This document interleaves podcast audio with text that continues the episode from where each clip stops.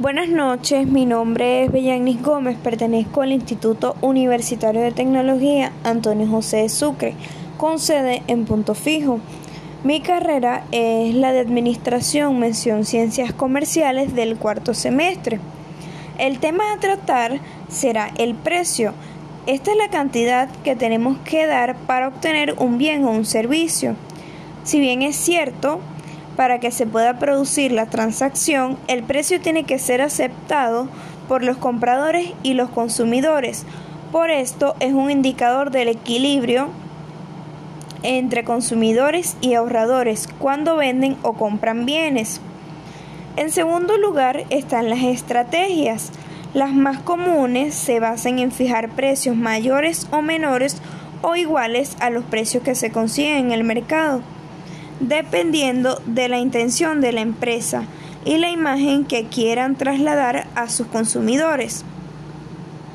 Por otra parte, las funciones del precio. Estas permiten que se produzcan los ajustes en la oferta y en la demanda y se realizan dos funciones importantes, las cuales son racionar los bienes y servicios. Estas garantizan que los recursos se repartan de manera eficiente y que puedan alcanzar el equilibrio en el mercado. La segunda es servir de incentivo a los empresarios. Los precios permiten a las empresas obtener el dinero con el que después pueden pagar los gastos de la materia prima, el pago de los sueldos de los empleados, entre otros gastos que puedan tener las empresas. Para finalizar, la fijación del precio es una de las decisiones más importantes, ya que afecta a la rentabilidad de la empresa.